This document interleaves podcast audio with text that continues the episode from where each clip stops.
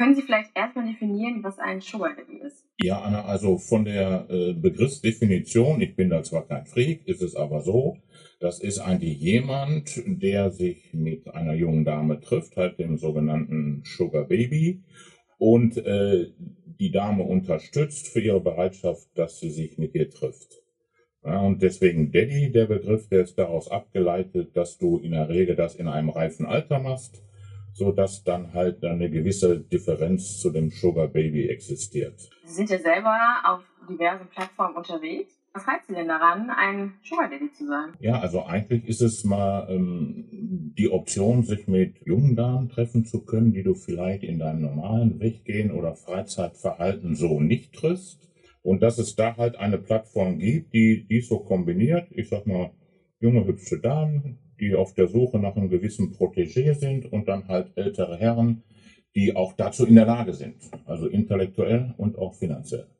Wie sind Sie denn darauf gekommen, Sugar Daddy zu werden? Also gab es bestimmt einen Auslöser, dass man sagt, so jetzt melde ich mich an? Äh, nein, eigentlich war es, ähm, ich hatte einen normalen Fernsehabend zu Hause, habe ein bisschen rumgesäppt und bin dann bei RTL gelandet. Und dann lief ein Bericht über so ein Verhältnis Sugar Daddy, Sugar Babe. Während des Berichtes wurden halt immer diese Internetplattformen sugardaddy.eu oder .com eingeblendet. Und äh, die Affinität zu jungen Frauen, die kam bei mir noch nicht mal ähm, aus dem rein erotischen Bereich, sondern ich habe gemerkt, dass, ähm, ob es in Firmen ist oder so auf Feiern, dass ich eine gewisse, man will sich nicht selber loben, aber so eine gewisse väterliche Ausstrahlung habe wohl.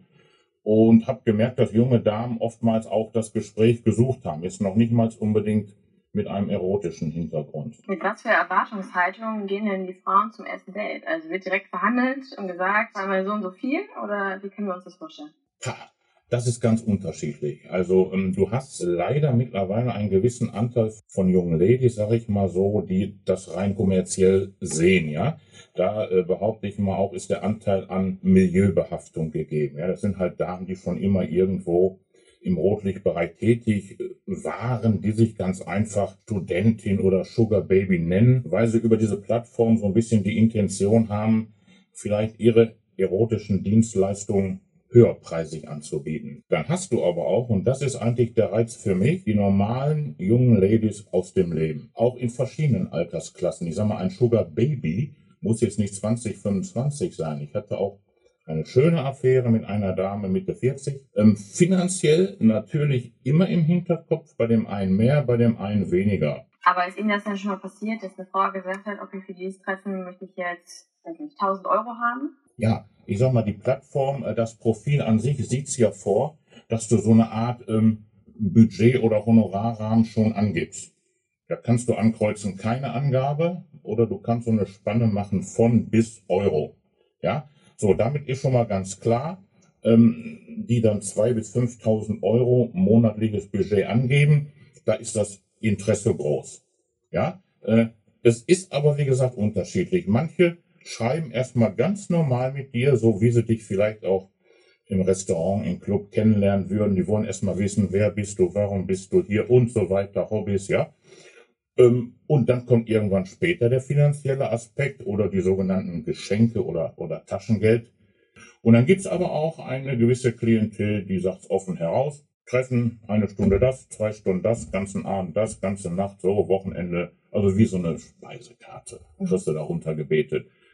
Das schreckt mich immer so ein bisschen ab, weil da ist in der Regel Milieu hinter. Ähm, darf ich dann fragen, wie viel Geld Sie vielleicht schon bis jetzt ausgegeben haben? So ungefähr? Also ich bin jetzt mehr oder weniger unregelmäßig seit vier Jahren unterwegs auf dieser Plattform.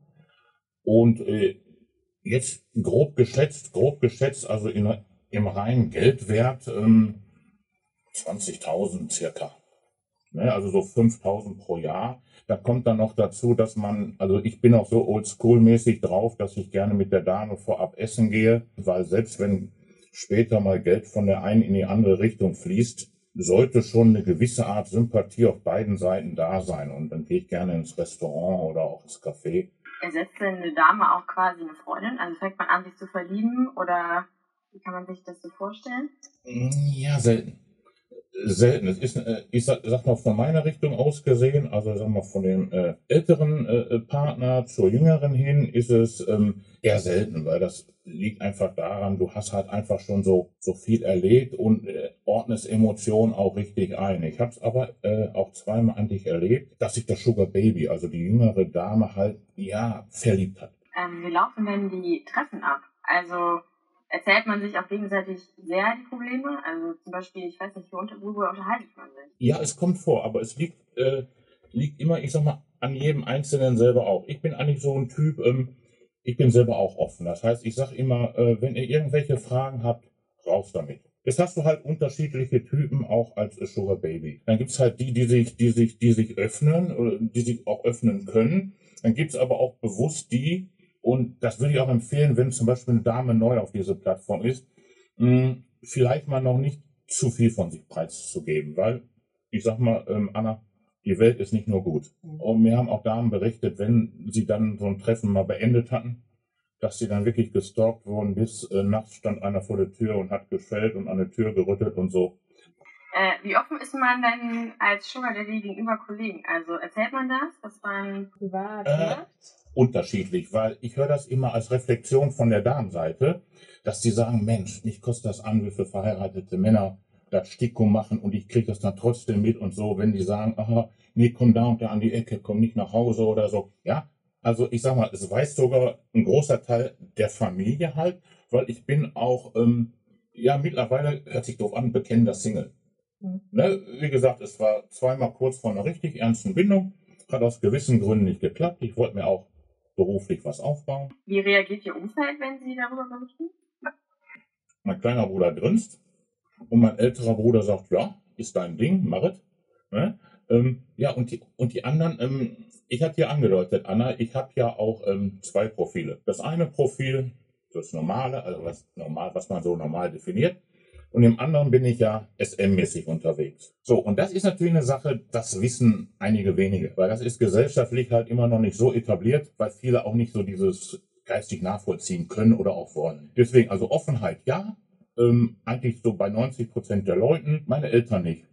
Das ist noch so wirklich die Old, Old School Generation. Und dann lassen wir das, haben wir jetzt 50, 60 Jahre gut Spaß miteinander gehabt, das habe ich ausgeklammert. Wo liegen denn die Unterschiede zwischen Prostitution und Sugar Daddy? In der Fantasie. Also letztendlich klar, kaufst du allalong auf eine gewisse Art auch eine erotische Dienstleistung, aber du hast das Gefühl, es ist eine emotionale Basis entstanden. Ich finde es auch mal wertvoll. Ich sag mal, weil so wenn du in mein Alter kommst, ähm, du hast natürlich auch eine gewisse Routine entwickelt und äh, es verfestigt sich viel in deinem Leben. Du meinst irgendwann, du machst alles richtig. Machst du nicht.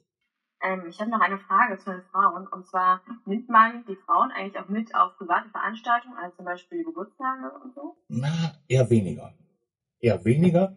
Ähm, das passiert sicherlich dann, wenn ähm, eine Beziehung über einen längeren Zeitraum läuft. Also ich sag mal, also die Feiern, die ich so besuche, also du hast gerade Familienfeiern, eher weniger, weil da sind ja, sag ich mal, so etablierte Strukturen entstanden. Ähm, das würde zu viel Fragen bedeuten, an die Dame, aber auch an mich. Aber zum Beispiel so Firmenveranstaltungen, ja, oder so, so eine Messe, die jetzt zwar nicht mehr stattfindet, aber wenn die wieder kommen, dann nimmst du sie gerne als Begleitung auch mal mit, wenn Interesse da ist. Wie gesagt, aber es ist ganz unterschiedlich. Die eine oder andere Dame möchte das gar nicht. Es gibt doch welche, die leben das für sich auch in einer gewissen Anonymität. Manchmal auch nicht ungebunden, ja, also sie haben irgendwie einen Partner und die möchten auch nicht zu viel Öffentlichkeit. Also es ist, äh, wie gesagt, man wird es dann sehen, ähm, da finden sich immer unterschiedliche Konstrukte zusammen. Und das macht diese Plattform an sich abwechslungsreich.